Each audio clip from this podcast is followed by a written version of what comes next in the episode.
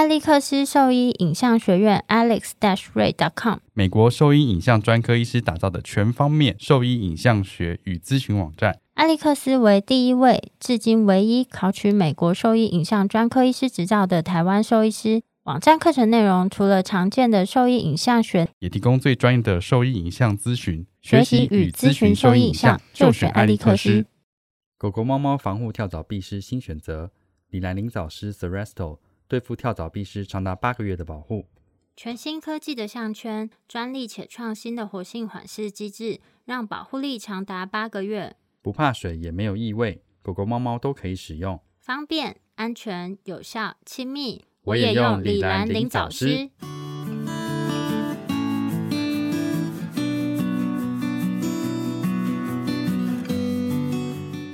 你现在收听的是 Wonder Vet Talk，超级好兽医的闲聊时间。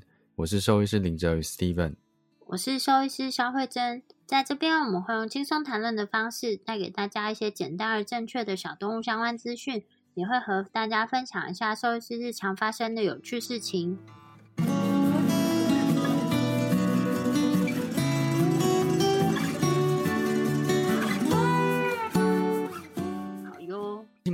我以前会跟我家人去扫墓，原因是因为就是有个我们有那个林氏中心会啊，不知道现在还多不多。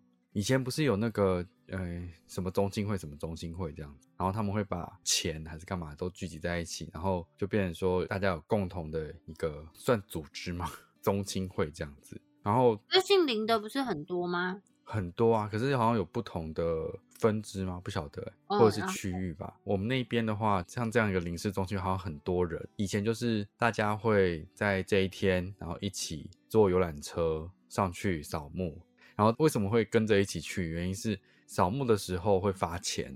就算人头的哦 所以可能就是呃，我爸妈，然后带我妹跟我一起去，这样就是四个人头，就会发四份的钱下来，这样子给我们。我们是去领钱的，我们有帮忙拜拜啦。然后近几年好像这个规则好像取消了，就变成想要去的人去，然后不会有发钱这件事情。所以后来我就没有去了。我爸就说他去就好了，就剩一个人这样子，因为人变少了，好像以前都是要两部还是三部游览车一起上去。现在应该是一步就够了，是哦，所以我很久没有去扫墓了。是去哪一个地区？其实我不知道哎，反正就是从我不知道长安东路还是哪里，一起搭游览车上去的。连去哪个县市都搞不清楚，我不知道。刚才瞎讲，不是，我刚问了你半天，你都一天就是你过去。一点方位的资讯都没有，我是真的不知道，应该在新北市吧？反正就上车就睡觉了，很糟糕哎！我还是 问超糟，不是，我一定会觉得很。你以后还可以挂四组吗？就是你问他说：“哎，那狗吃了什么？”哦，不知道。不是，不是，你就是跟着，例如说你妈妈带你去哪里，你其实反正你已经习惯了，你也不会真的计较说他到底载你去哪里啊。因为那就是早上很早诶，可能六点多要起来到那边上游览车，就继续睡啊，然后睡到上面的时候就下来帮忙弄一弄，可能弄到九点多十点再一起下山这样子。反正就上游览车就有人把你载下来啦，你干嘛记得去哪里啊？觉得你这个完全不负责任？怎么没有？你就是信任他们，所以你就会跟着他们一起走就好了。这是一份信任感。我听你在胡扯，然后呢？没有，我刚刚就 Google 一下，就是哎，现在清明节也是有人在怀念宠物，就伴侣动物，所以有的时候会在这一天的时候去祭拜，或者是去陪伴他们。然后我看到一个，我有寄一个那个链接给你，居然有人在清明祭有卖宠物狗狗猫猫的那个往生的要烧给他们的东西，然后里面就有饲料、罐头、纸扎，这东西卖得出去哦。有啊，下面不是留言的人写说出货速度快，这骗人的吧？这一定是那个罐头的，就是可能是用钱买的吧？星期六是我家球球的头七，可以烧给他了，感谢您。真的，我觉得真的有人买，太真实，不太真实。真的会有人纸扎罐头吗？而且你根本就不知道是什么牌子啊！当然啦，他不能用那个啊，真的罐头。不是啦，你不晓得，就这种纸扎的，它不能用真的现有的品牌的 logo 啊，你只能就是做是吗？真的，反正就是的。可是那你如果仿真说我要烧一只 iPhone 给我阿公，不行吗？iPhone 十三，它那个苹果可能是反的哦，真的哦，我没有就是不行啊，你不能这样模仿它啊，这智慧财产权啊，是吗？对啊。废话，而且那你如果皇家就变皇室，这样可以吗？皇室宠物一样，就是他会改一个名字嘛，就像那个什么，就是 Adidas，他不是有你之前有看过狗狗穿 Adidas？不是，它是有什么阿迪豆哦，是哦，原来是这样子，它 就一个大礼包，里面有饲料、罐头、纸扎，我是觉得蛮有趣。我刚是突然看到这个，你没看过这个吗？你有看过？当然有啊！我家狗之前过世的时候，我们去火化它之前，火化业者就拿出一本目录，就问我们说要挑选哪一些。哦，所以这个会被告吗？不会啊，它上面就是有那个 logo 就有换的，听不看这个。你看这个 Royal K Nine，他们是不想管这个吧？可能吧。这看就是不是跟真的一样？对，这看起来跟真的一样，而且连牌子都在上面啦。这个是我们熟悉的品牌了。还有玩具，不知道哎。当下会不会狗狗火化的时候是有买一些啦？哦，我们没有在想说这个对于这些品牌来说没有什么伤害性吧？而且它不是真的针对他们的客群会抢到什么，然后对你的品牌会有伤害性。是不是还好？你看它这边好几个哎，有西沙，有皇家，没有希尔斯 哦，有有有希尔斯，有希尔斯哎，希尔斯啊。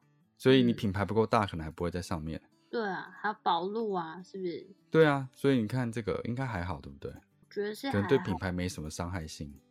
好，还有那个白石的猫泥，那什么东西啊？对，我家猫很喜欢。那是很贵的吗？那个贵一点点。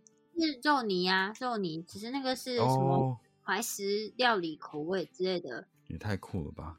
我平常都会去逛那个宠物店，之前啦，现在比较不会。我以前的嗜好就是逛宠物店，看现在有出什么新的零食，或者现在宠物的用品有什么新的东西。然后我出国的话，一定会去逛宠物店，就帮我家狗买一些新东西。那你为什么现在不帮它买新东西？我最近比较没有出国了，但我之前我在想说，买玩具它都不要啊。他要盐酥鸡啊！他要玩具干什么？他不要那些玩具，然后有帮他买衣服啊什么之类的。每个家人都要一份出国的纪念品啊，他也有一份。没有，我在想说，那你会买这个祭拜你的宠物吗？还是其实他生前不能吃的东西，然后去拜拜他、陪陪他，然后再把那个东西吃掉，这样子会比较环保一点？还是你们买这种可以烧给他的东西？就看每个人的信仰，还有他想要做什么事。你管人家哦？没有啦，我说你。如果我我会买那个啊，他喜欢吃的罐头啊，然后先放在那边，然后回来再给其他的。对啊，这样这样不是比较实际一点？对，但是买真的，像我妹就会选这种纸扎啊。哦，比较便宜。也没有比较便宜吧，这也没有很有啊，它这三百块一整盒西沙，哎，一大盒西沙，什么款项都有，看起来很不错，应该都没有。三百块可以买好几罐西沙，所以你妹就会买这种东西。我妹会买这个，然后烧给她。对，就是看每个家长他们想要做的事情吧。可以跟我们分享一下。我我是觉得理论上，他们直接用它这个 logo。还有它的这个包装来制作这东西，基本上不应该是合法的，因为这都有智慧财产权的啊。说实话，所以他没有告知的情况下，原则上是不可以使用的。对啊，就是是有。但是因为这就是对于这个品牌，它没有伤害性，那也没有真的跟它有什么竞争关系，所以可能就睁一只眼闭一只眼这样子吧。就像 Apple，Apple 应该也不会因为。你使用这个，我是觉得这个现在做的是蛮精美的，对啊，蛮精致的。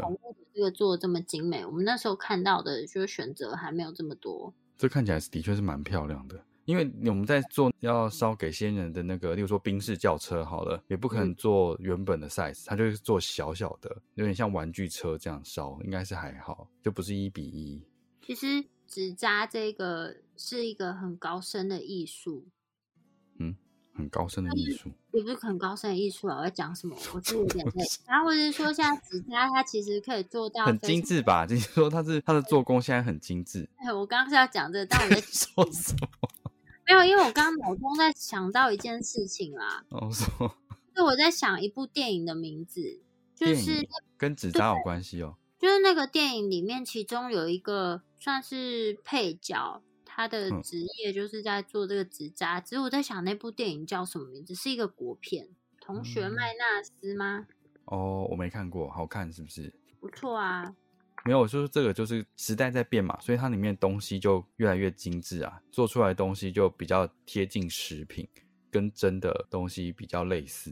像我们之前要烧给我外婆的东西，他们其实就是会有的去挑东西的时候，你就会看到，哎，有手机啊什么的，看起来就是跟真品很像，就印刷的东西或者是你粘贴制作的方式，就跟以前不太一样。因为以前就真的是用竹子，然后跟纸去糊嘛，对不对？对。所以现在的那个技术就不太一样，是蛮有趣的啦。嗯，其实。然后还有可以选那个房子。就你要有什么停车位啊、庭院啊、几层楼啊、有没有游泳池啊这一些的，那也是小，哎，也不算很小，还算蛮精致的。然后里面就可以插电，然后会有灯会亮，最后再一起烧掉。那很精美耶，蛮精致的。现在就是大家除了在这个时间点会去缅怀先人之外，也会在这个时间点回忆我们的毛小孩嘛，或者是在这个时间点去陪伴他们，好像也蛮多人这样做的啦。因为反正这次连假时间其实蛮长的。相信有蛮多人会到他们埋葬他们的地方去陪陪他们，这样子吧。嗯，也是蛮不错的。我年假这一次是有出去，我有去那个乌来。哦，你难得有出远门。远门也没有远，可是其实台北到乌来还是蛮方便，就是去坐公车嘛。啊，我家以前这个方向啊，我当然知道啊，废话。哦，对哦。可是你知道，我那天坐那公车，我就觉得有一群老人真的很烦。不是，哎，你去你廉价去不会觉得人很多吗？我通常没有。我们早上，我们那时候挑，反正最后一天早上的时间去，其实那时候人没有很多。那哦，只是刚好遇到老人团，然后他们也没有在管别人，完全是我行我素。因为我们是先搭捷运到新店的区公所站，是不是？哦，你们从区公所那边出发，就想说，因为我老婆想说前一站看会比较多位置，这样子，就大家都有同样的想法，所以在那边就遇到老人团，他们在那站牌等的时候，那个站牌是一个什么医院的接驳车之类的，然后就想说，哇，这样一堆老人一起坐接驳车是要去做健康检查吗之类的？就不是，他们是要去玩，所以他们也是要跟我们一起搭那个公车去乌来。然后有吃那个蛋吗？有啊，我本来想说没有，一开始去的时候温泉蛋没有卖，然后他说怎么会没有卖？是因为鸡蛋太贵了吗？那个上面写售完嘛，然后想说诶，只剩下皮蛋，可我不想吃皮蛋。后来我们去泡完温泉，然后去山上走完下来之后，他就开始卖了，所以应该是早上的时间他那个还没有做好，呃，到下午的时候他才开始卖。温泉蛋嘛，对不对？对啊，温泉蛋，我觉得那蛮好吃的，很好吃哎。然后我们一次我一次就买了二十个。天呐，好啊！我觉得它 值得，我觉得它真的蛮好。对啊，而且我那么少去，这样难得去，我都买一些回来。二十个很快要吃完了，我们今天才两天，已经吃掉一半了。嗯，蛮快的。对啊，很好吃。没有，我要讲 老人真的是很夸张。他们就上车之后，在公车上嘛，然后因为其实那时间点已经蛮多人上车了，所以他们上去就没位置坐，然后就站在中间的地方就一直在吵说啊，你们要加开区间车啊！你看人这么多，你们这样子坐不行啊！就一直在下指导棋，当然是就不理他们。然后到下一站新店站的时候，就更多人上来挤上来，然后他们就一直念，一直念，一直念。我跟我老婆说，我们还是坐电车好了，这样子就很烦，人太多了。然后我们就在那一站就跟司机说我们要下车，然后因为我们被挤在中间嘛，就请他们让开让开，然后我们就要走下车。然后老人在中间还说，哎要下车也不会早点讲，干嘛干嘛，然后就一副我们耽误他时间干嘛的。我什么时候下车到底干你屁事啊？莫名其妙。哎，那你们有去看那个吗？角落生物吗？在碧潭那边不是有角落？哦，没有。我们那时候下来应该要顺便去那边看的，因为回来的时候坐公车是坐到新店，是在新店嘛，对不对？对啊，在新店站。对啊，后来。角落生物，对啊，我们下来的时候其实还时间还够，忘记去看了，应该要去看一下的。而且那个新店站附近其实有一间包子非常好吃，真的吗？我以前常买去爱屋给你们吃啊。嗯，有吗？我怎么不记得？我买超多次的，我买超多次，谢医师都有吃到啊。是吗？而且我们每次到那个新店那边的时候都不知道吃什么，最后都走去那个什么肯德基啊，或者是现在对面那边有拿破里炸鸡哦。不然其他我真的不知道吃什么。那边有很多啊，就是我都会固定吃一些。没有，然后泡完温泉之后，就哎觉得身体很舒畅嘛，因为很久没有泡温泉了，觉得很舒服。然后走一走路，吸收了分多精，然后就下来。然后晚上去打球，我现在全身酸痛，说我的行程应该反了，我应该要先打球再去泡温泉。再去泡温泉，这样你的酸。打球，我应该有差不多快一年没有打球。昨天那样子那么很激烈在打，我们是九点到，大概十二点才离开，我们打了三个小时的时间，但是中间有停或休息。我后来真的跑不动，蹲也蹲不下去，跳也跳不起来，好可怜，在上面走来走去，真的好惨哦。算了，这个都没有我惨。我觉得就是，我觉得没有放假的命啊。你就是要工作才会好。对啊，一放假就生病了。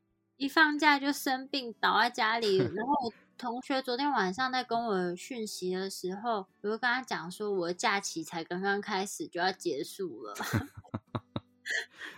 你老公没有试图用中医的方式帮你止泻吗？没有啊，你知道那真的是没有办法，而且我就倒在那边，我就是头痛的要命。不是，那你有吃止泻药吗？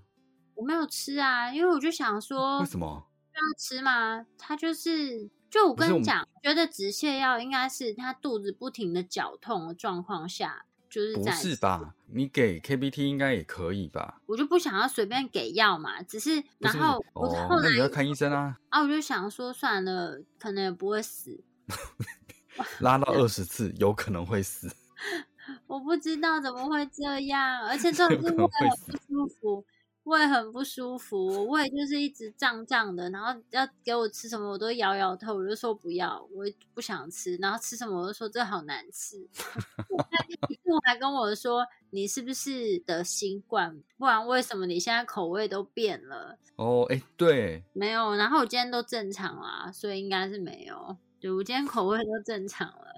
前几天真的好辛苦哦，连我最喜欢吃的肉包我都不吃，鸡排也不吃哦。你看，我真的生病。不是啊，你拉肚子怎么会想要吃鸡排？你有什么问题啊？一点食欲都没有。他说还是你要吃一口，不要，我一口都不吃。因为你怕你吃了就会拉肚子啊。对啊，我很困扰，而且重点是我一点食欲都没有。我想说，到底为什么现在头好痛？我坐也不是，站也不是，躺也不是，都好不舒服。你就趴着睡啊？就是很糟糕哎。然后今天上班时一切通体舒畅，根本都没有不舒服。所以你就是适合上班的体质，不要放假了。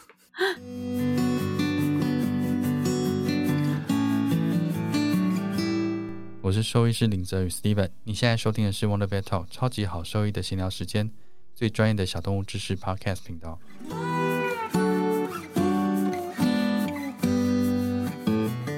们讲一下乳腺肿瘤喽。就是乳腺肿瘤，以前在爱屋没有遇到那么多。以前我在念研究所的时候，乳腺肿瘤几乎是很常见的一个问题。但是到爱屋之后，我那时候就想说。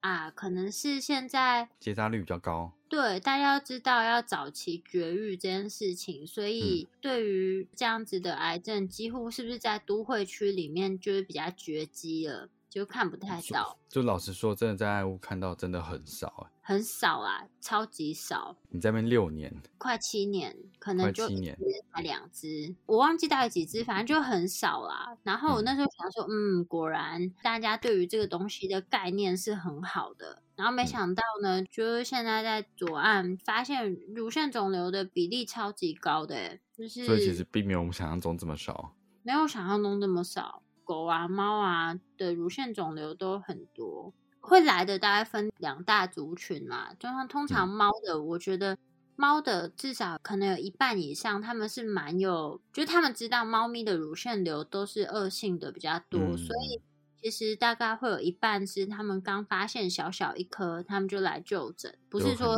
很警警觉性很高。对对对，然后狗的乳腺瘤也是。那但是我觉得就是大概一半一半啦，这样听起来像极端值哦。有一点呢，说实话，就有一半是哎，他们刚发现，他们就希望早点来就诊，就是把它切除。那可是有一半是他们就大到影响这个动物的生活了，那他们才来做后续寻求治疗。对，寻求处置不一定真的要治疗。对，但是有一些他们遇到的状况，不外乎其实这以前我们都提过啊，就不外乎就是说。就老了啊，我舍不得他动刀啊，他这样痛啊，挨一刀很痛啊。然后直到这个肿瘤破溃了，那他们才做这个手术，就增加整个手术的困难度。对，但是我觉得，其实以现在宠物方面的医疗其实是蛮进步的，所以这个手术呢，其实蛮大的风险是在麻醉。那我们之前也提过很多关于麻醉这件事情，就是现在有很多东西，我们可以是在事前先去评估这个动物整体的健康状况，所以我们可以大概知道说它可能的麻醉风险等级会落在什么样的情形。那你可以事先先知道说我将会面临到什么样的情。况，那我们会跟你讨论权衡之后才去进行这个手术。有的才一岁，可是他可能嗯就有严重的先天性心脏病，他根本就无法麻醉。那这是老了吗？也不是啊，就是这也是就在很多疾病也都是这样，包含之前我们讲过退化性关节炎，有那种十六岁他关节好的要命，但是有一岁两岁他就退化性关节超级严重，所以。病跟他的年纪不是完全绝对正相关的东西。对对对。然后我觉得你今天不是贴给我看那个，我看的也是觉得有一点。我我觉得有两个点，就是我想要问你的。当然，第一个年纪这件事情，我觉得它不是一个不能做积极治疗的绝对的考量啦，所以可能要再做其他身体评估这样子。因为他这样子的叙述，我觉得或许不一定真的是。医师的全部考量，如果只是说啊，他年纪很大，不要开刀，我是觉得我没有办法接受啦。但是必须说，就是有一些兽医师，他们的确会是给出这样子的建议啊。可这个是不是就是我们上次讲的防卫医疗的事情？就是反正今天年纪这么大了，我就降低风险，我就是不给你手术这个选项，所以我就说啊，那就帮你保守控制就好了，不要做了这样子。这是一个嘛？那另外的话就是，就有一些怎么办？我这样会攻击别人。我刚刚突然停住了，我想住干什么？不是啦，我意思是说，就是有一些学派上，也不是学派，就是做法考量上不一样。考量上，对我想怎么不是，我之前有老婆说，我要说什么坏人好人，我说不是什么坏人好人，是立场不同，所以你会觉得有好坏的分别。哦，那你这帮我修饰一下。就是你知道有一些医师，他们就是有一些医师的考量立场不同，就有一些可能就没有在做外科的医师，他们就会觉得就不要做的，然后他就会卖他一些保健品。保健品，我不知道对于这件事情卖保健品到底对乳腺肿瘤有什么用啊？就是既不能止痛，又不能让它消退，吃这个到底是 placebo effect 这样子啊？呃，吃身体安慰剂效应。吃身体健康，万事如意。好烦哦！我不喜欢这样，人蛮恐。好，那那我们讲回哈。那如果这样，我们你看一般在检查这个乳腺肿瘤的话，他们捏到了小小颗，可是超级小，要怎么去做检查？这就跟之前讲的事情一样，就把它连接在一起嘛。就是基本上来说，你就不要想那么多，就是你就发现一个团块，然后团块大小只要大于零点。二公分以上，基本上都是可以做细针采样啊。零点二哦。对啊，超小的，捏起来我就穿刺的时候不会刺到我的手，这样就可以啊。可是刺一次它会肿起来，不是吗？也不会啊，就是除非你刚好刺到血管的地方，那它就可能会有暂时暂时有点血肿这样子吗？嗯，或者是皮下淤血，但是那就是暂时性的。那有些人会觉得，说是不是这样穿刺了，它就是。会扩散，然后它就会长很大。不会，那但是的确有一些肿瘤类型，比如说像肥大细胞瘤，你可能会因为这样子穿刺采样的这个刺激，导致它里面的一些。炎性物质吗？的分泌，所以它的肿瘤大小会突然看起来变得比较大一点，但是并不是因为穿刺这件事情让它扩散啊、转移什么之类。因为你没有诊断的情况下，你到底要怎么做后续的治疗建议？吃草药啊，吃保健品啊。对啊，有些医师就会转这样子，真的是很傻眼。我觉得今天就是我可以接受的情况是，你提供各个不同的选项给事主。那当然，如果事主他最后决定他希望做这个选择，那 OK，我尊重他的选择。但我觉得今天这个医师他不应该连他有其他选择都不提供给他，因为对于事主来讲，他们取得这些资讯的管道就没有像我们这么充足啊。对，当然网络上讯息是很发达，就是他们也是可以去查资料，但是毕竟医师才是最容易接触到最正确资讯管道的人，所以今。天就是我觉得是应该要合理的把这些讯息提供给事主。那你没有提供给他的情况下，你只给他一种选择，这样我觉得是不合理啊。比如说。是不是动物一定要接受化疗？我觉得今天你如果跟他讲了每个选项，最后他选择不化疗，其实我是很尊重这个事主的。但如果你今天就跟他讲说啊，这没救了啦，老了啦，不用化疗，我就会觉得超级不爽。因为你没有把该提供给他的资讯给他，让他失去一个选择的机会。没错，这样我觉得是很不应该的。那再来讲到乳腺瘤这件事好了。当然都有一些简单的说法，比如说猫的乳腺瘤九成都是恶性啊，然后狗的乳腺瘤大概是一半恶性一半良性，大概我们会这样简单的去区分。那很多事情也不是这么绝对。我觉得今天当发现一个这个乳腺团块，如果在它的呃麻醉评估都允许的情况下，外科手术切除还是最理想的做法。最后呢，我们会根据就是切除的病理检查结果，嗯，病理检查结果建议。后续是不是需要再进行化疗？其实我觉得目前来咨询的病患，他们化疗的接受度都还蛮高的。嗯，就是那再讲那么可怕。嗯，那再讲，我今天如果只发现单一一个乳腺肿块的话，有可能先做小部分的采样，还是说你还是会建议就就是照建议的方式把该拿掉的部分都拿掉，这样子？哎，就是第一个是要看这个乳腺团块大小到底是几公分，然后这是，比如说五公分左右，五公分很大，好不好？那一公分好了。一公分的话，就是要看它是体型大小。不过我们一般分界点的话，就不同 paper 会有点不一样的数据。那有的是零点五公分，有的是一点五公分。不过零点五公分的话，会是我们去分界的一个数值啦。如果说你只有发现这个团块是零点五公分大小，然后它单一团块，可能我们可以做这个团块跟周边这个乳腺的单一团块切除。可如果是大于这个大小，我们就会做局部乳腺切除。那如果这是一只猫的话，基本上单侧全乳腺就是必要的，就没有什么选择。对，猫的话就是基本就是单侧全乳腺，或是双侧全乳腺。狗的话就是可以有一些选项。弹性。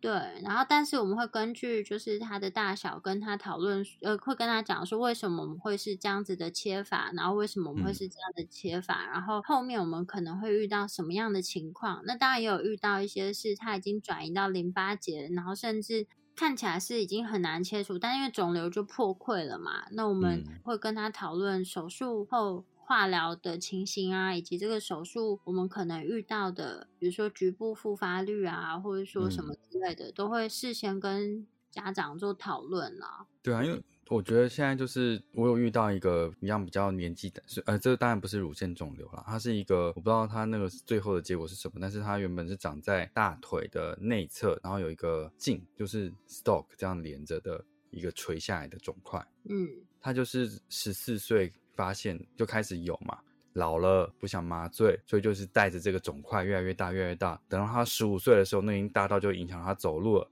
但其实他身体状况都还是很 OK 的。到这个时间点，我跟他说为什么不处理他，因为他后来走路其实会有点磨到表皮，就有磨破，开始会有渗血这样子。然后因为它只是一个 stalk，又一个筋这样连连上去，它不是整个粘在内侧的，所以如果照那个大小去做。切除的话，其实那个伤口，因为那是一只大概十十三公斤上下的一只狗狗，那东西切掉伤口大小，我觉得了不起五公分左右而已，在大腿内侧，其实是相对来说不会那么困难，我觉得，所以我要请他再去评估一下心肺功能，看能不能帮他移除，因为他这样子活动会舒适很多。那那狗狗现在十，现在十六岁，快十七岁了，那时候切完之后，现在走路就舒适很多。但他在十四岁的时候就觉得太老了，担心麻醉，所以让他长到就变成很大颗，一直到磨破才去处理这样子。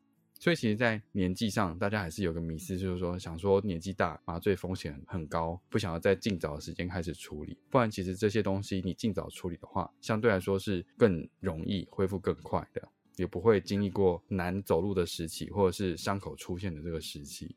嗯，我觉得就可以体会事主会有这个想法，就是因为你对于这种未知，然后听起来又有一点会跟生命的逝去有关这种东西，下意识就会产生一个保护的心态。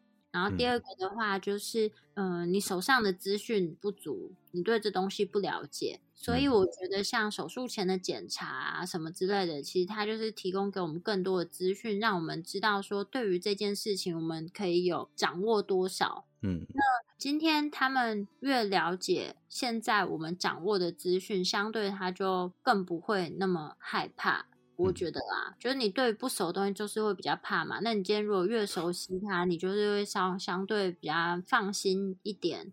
然后，就像我没看过鬼，所以我很怕鬼，这是一个未知的东西，没有办法理解。对，举例来讲，可能可以这样子。我有时候会感觉他们是不是这样子很害怕，因为这样 换作是我自己的动物，我也是会有同样的心情，一定会紧张的啊。我狗要去麻醉，我也是压力很大，并不是担心是势必的啊。就是你看，你了解这么多，你还是会担心，我觉得这是可以理解的啦。但是就是会把这个情况跟他们讲。那如果说他们不想选择手术，那在我们现有的东西里面，就是能够帮这只狗改善多少？然后提升他的生活品质，那这个是其次我们可以去讨论的，而不是说，嗯，你就是不管他。我觉得这样彼此的痛苦啊。对啊，因为就算是良性的这东西，是不是还是会有不舒服感、异物感，或者是疼痛？疼痛我觉得倒是还好，但是异物感是一定有的。然后如果说这个东西它破溃之后，不管是良性的肿瘤。还是恶性的肿瘤，它毕竟就不是正常的组织，所以当它破溃之后，它不会像正常组织一样那样子去顺利愈合。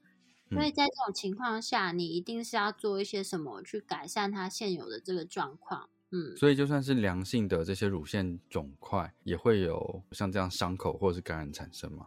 哎，良性的比较不会啦，如果比较少嘛，对不对？对啊，但如果大到一一定程度，是磨到还是有可能的。但是通常良性的不会变，就是第一个是它大小不会是突然变那么大，但是哦有一个例外，我觉得这个还蛮有趣的。但是最近有看到一个病例，我怀疑它可能是这个是其他同事的病例啦，不是我自己的。这是猫的一个叫什么 feline memory 什么 fibro epithelial hyperplasia 乳腺的纤维上皮样增生。猫咪的乳腺纤维样上皮增生。我不晓得这样翻是不是好的翻法。好，就是没关系啊。就是这个你可以查哦，它 Google 它的图片。所以是年轻的吗？就通常是年轻没有结扎的母猫啦，看起来很吓人。真的，图片这个整个都超肿的，看起来很吓人，但实际上这个是良性的。然后你看长了小小颗的啊，然后好像无害的，结果他们都是恶性肿瘤。嗯，你看，像电影面里面看起来都无害，都最后都是凶手。对，所以我是觉得今天我这很酷哎，所以你有你有看到，那有拍照吗？这之前在学校就有遇过，然后今是哦，我从来没看过哎。最近同事有一个，我怀疑是这个啦。所以这个需要做什么处置吗？就一样结扎跟外科手术切除啊。这么大？对啊。这关得起来吗？可以啦，猫的皮很松的，所以这个愈后是很好的。对啊。这是公母猫都会有，公猫也会。嗯，那公猫也是就结扎吗？对，可是所以只要没有性腺刺激，这个其实主要是跟 progesterone 是有比较有关的，所以基本上来说，你就是把它切除。这个的话看起来很吓人，很像是很恶性的肿瘤，但是实际上它却是良性的。我所以我觉得不能用外观来评估一个肿块的良恶性。没错。你刚刚说的是 progesterone 孕酮、黄体酮，对，所以其实这外观真的很难区别，因为这个就是你知道，不管哪一版的，就那本教科书就会都会有这样照片，然后每次都同一只猫，哦，你看过一眼就不会忘掉，很酷哎，但不是绝对啦，就是这只是一个觉得蛮大的反差，跟大家分享一下。然后在如果像这样子的乳腺肿块，在狗狗啦，良性的，在狗狗它其实比较不会有破裂的情况，大部分都小小的，都小小。但如果时间很久，例如说它可能十岁发现到十七岁就长得比较大了，但通常它生长的速度是很缓慢的，嗯，对啊，我说十岁然后到十七岁，是有可能会大到一个程度的嘛？嗯，不会到非常大，对啊，通常良性的不太会。但是我觉得，就是你每天那边摸那个，就是我是比较无法接受一个心态，就是说他每天在摸那个团块，然后来的时候他也不想采样，或者是他就算采样，他就一直问你说，那可以放着他不管吗？我没有办法给你一个肯定答案啊，不可能跟你说好啊，你就放着不要管。对啊。我目前是是没有遇到这样子的事主啊，他们嗯，他们来，他们就是说想要积极性的做一些什么。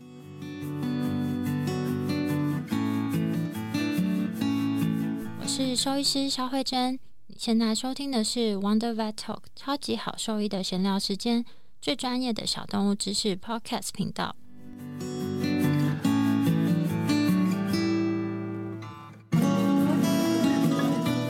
那如果乳腺肿瘤是真的破掉，或者是有伤口的这种，通常是比较偏恶性的，机会比较高，所以它愈合其实是根本不可能的事情嘛。你说，如果这个乳腺肿瘤表面破溃嘛？对啊，对啊，嗯，它会暂时性的，比如说它流，如果它是微微的流一些渗出液出来，它可能会暂时性的好像停止，但它其实还是会就是慢慢的渗出一些液体来，因为它就不太会愈合。然后通常这个应该是蛮疼痛的喽。疼痛倒不一定，不舒服感一定都是会有，就是看每个动物它耐受的程度，但是可能不一定到会很明显的疼痛。通常比较疼痛的是那个炎症型乳腺癌啦，那个就是有点像是你整个动物它乳腺的部分，我觉得有一些会看起来很像被热水烫到还什么之类的感觉，它整个就是整片起水泡，然后身乳腺旁边看起来都是那种。破破烂烂那种就是非常非常疼痛不舒服。那但是有点像那种糜烂的感觉吗？对，糜烂。然后像那样子的炎症型乳腺癌的话，基本上来说它也没办法手术，因为它手术后它伤口是不太可能愈合，然后嗯，它的转移率很高，存活时间很短，所以那种情况下，我们就是会给他好吃好喝好睡这样。说实话哦。最能做的事情就很有限了。对那种情况，但那是相对比较少数的，大概是在说乳腺瘤的不到百分之五。嗯，哦，对啊，所以其实没有那么常见。假设这个狗狗真的没有办法手术的话，它肿瘤有破溃的情况，你会建议怎么样去 handle 这个破溃啊？看它的这个肿瘤大小多大？你说指乳腺瘤的部分，还是在其他位置啊？呃，以乳腺瘤为主的话，就在腹侧的地方。那是靠近就是属膝部，要靠近胯下的位置呢？哦，就靠近属膝部。如果破溃，它没有办法手术哦。对啊，就伤口护理啊。它是什么情况不能手术？是严重心脏病。严重，非常严重。我觉得不能手术，大概就是两种情况：是严重心脏病，他麻醉就会有很高死亡风险，就是他可能阿萨等级是很高的，然后或者是他有严重肾病，那就是只能做好日常的伤口护理啊。对啊，然后在这种情况下，如果他破溃很严重，我其实就会开始给他吃一些低剂量的止痛药物，然后每天都吃。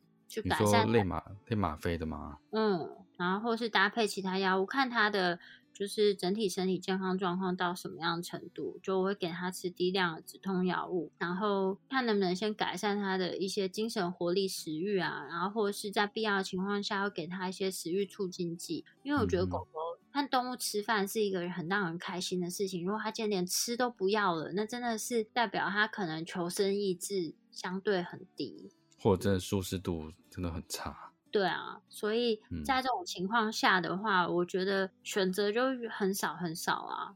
嗯嗯嗯，我觉得看肿瘤门诊会让人觉得蛮难过的。其实我觉得那个很多肿瘤科医师心灵都很强大，他们都可以抑制住自己心中的悲伤，客观的去分析意见。同时呢，他也要接受这个孩子，他可能在不久的未来，他就会离你而去。但这就是我觉得你能够在生命的最后，你还有能力去帮他做些什么事情啊？然后你也知道该怎么去照顾这一些这些问题的动物。我觉得这个是在当肿瘤科医师，我觉得算有点使命感吗？没有使命感，但我是觉得说。我是不会啊，我就如果通常我们都会一开始在做任何不管做什么治疗前，我们都会先花一段时间沟通嘛。那不管是手术啊、化疗，或是甚至安宁治疗，就是我觉得第一次的沟通还蛮重要的。就是其实肿瘤科医师非常多，那如果说今天。我给你的建议，或是你其实对我的建议没有非常想，呃，我给你的建议不符合你心中期待，或者是说我的讲法，就我们两个其实沟通起来不对平，不对平，然后也没有办法建立起一个信任，达到共识。对，那我觉得就是可以再问问看其他肿瘤科医师，其实有很多很好的肿瘤科医师。那可能我们今天沟通不来，不代表你跟其他医师沟通不来，就找到合适的肿瘤科医师，我觉得是蛮重要。因为这个医师他基本上就是有可能会陪你跟你的孩子走到最后。那你说实话，他陪你走了很长一段时间，最后你就突然就是翻盘，不信任他，其实我觉得对他也会是蛮大的伤害啦。嗯。所以我觉得在开始这个一起走下去之前，其实大家可以多花一点时间沟通，认识一下，认识一下，没错，互相互相沟通一下，对，互相沟通。然后我也不强求，我就说好哦。我还是觉得说，在这个疾病，因为这个本来就是一个大部分是一个不会痊愈的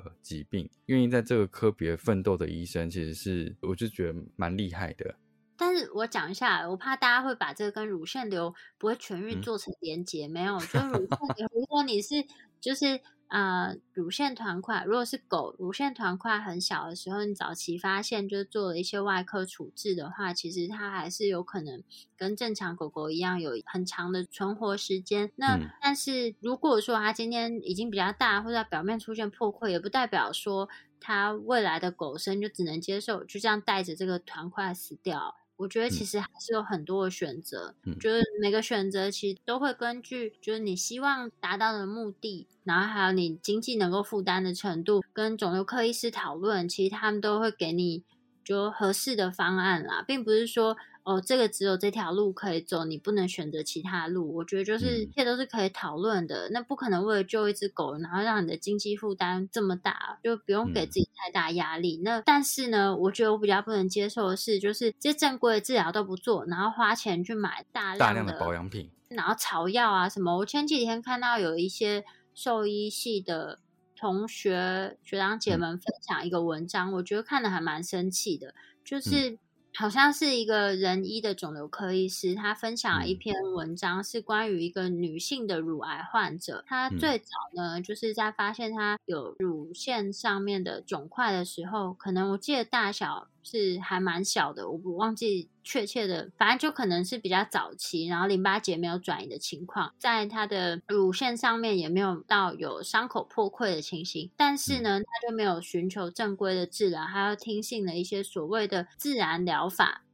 自然疗法，然后于是他就去买了什么睡莲精啊，什么无微不微的，在这些东西上面花了非常非常多的金钱，好像在一两年内花了，我只记得最后数字，因为很惊人，大概一百多万。然后最后他去找这肿瘤科医师的时候，是已经花完这些费用，然后他的肿瘤大小呢，已经大到已经就是出现明显的表面伤口，然后就是去寻求肿瘤科医师。的意见，他也没有要接受肿瘤科医师的治疗哦，就问他说他现在还有哪些能做的事情。肿瘤科医师呢就写了一篇文章，上面就写说他觉得非常生气，因为说实话，以这样子花费的金额一百多万，这个病患他是可以选择最有效、副作用最低的标靶药物。在早期就开始进行这样子的药物治疗，可以治疗蛮长的，甚至他还是可以做一些其他的进阶治疗方案，都也许不用花到这么多钱，最后不用 suffer 这么长一段时间。但是就是这些嗯所谓的自然疗法，给了他希望，不用动刀，不用吃药，然后你就可以得到就是让这个癌细胞消退的效果。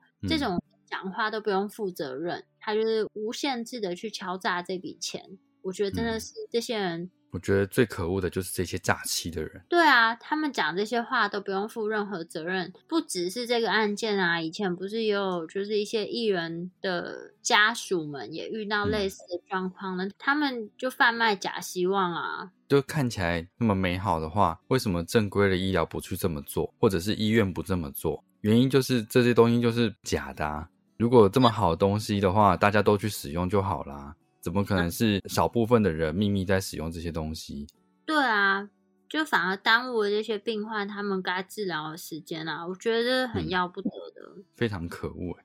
我觉得在有钱有余力的情况下，你做正规治疗，你想寻求其他其他的协助，我觉得这是非常 OK 也没有问题的。但是如果你今天是舍弃正规治疗而去做这些事情，然后同时呢，它其实也没有让你省到你的金钱，然后也造成你经济上很大的负担，那我觉得这样是没有必要啊。就本末倒置。对。那我们最后再呼吁一下结扎吧。我觉得结扎这个到底什么时候结扎，其实大家都还是没有一个定论。就是关于不同疾病啊，其实都有不同建议的这个绝育的时间。嗯嗯，专业一点讲绝育好了。不过绝育有些事主可能比较没有那么清楚，结扎绝育其实都是一样的。针对乳腺肿瘤，如果你是在它第一次发情前就把它进行绝育的话，它发展成乳腺肿瘤的，就未来在它的狗身出现乳腺肿瘤的机会呢，是低于百分之一。如果说是在第二次发情，就是第一次跟第二次发情之间的话呢，未来发展成乳腺肿瘤的机会，我记得是它预防率啦，大概是百分之九十二点五，就所以发生率的话，应该是低于百分之十。如果我没记错的话，反正就是其实没有真的落差非常大。但如果你是在第三次发情之后，那它的乳腺肿瘤发生率呢就会提升到百分之二十六，就等于说，如果你第三次发情之后才结扎绝育的话，它的乳腺瘤发生率大概就是四分之一，落差很多的。对啊，所以针对这部分的话，还是会建议在这样的时间内去做绝育。对啊，早期绝育其实可以。避免很多事情啊。好，今天就没有分享太多专业的知识内容，就把我们心中想的一些事情跟大家分享一下。我觉得，嗯，有时候太多的数据，其实对于了解这件事情的帮助性，不是每个人都能理解这些数据背后所含的意义啦。那所以，就我们尽可能的口语化去，尽可能尽量简单的去描述这些事情啊。让你知道哪一些是我们觉得重要的事情。嗯，对对。就像我们一直讲年纪这件事情，它不是一个绝对跟不能麻醉有关联的，所以我们不会用年纪去评估说这个动物是不能进行手术的这件事情。对啊，就同一件事情换了五种、十种，如果我们这个节目一直录下去的话，可能会换到二三十种讲法。其实就是用不同的方式。让大家能够更理解，就从不同的立场出发去讲这件事情，希望就不同的听众可以都能体会到我们讲这件事情的重要性。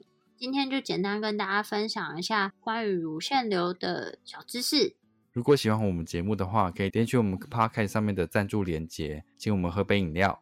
那如果说对我们分享的内容有兴趣或者有疑问的话，都可以上我们的网站，我们的网址是 triple w. dot wondervet. dot com. t w 或是 Google FB 搜寻 Wondervet 超级好所以都可以找到我们哦。那今天的内容就分享到这边了，拜拜，拜拜。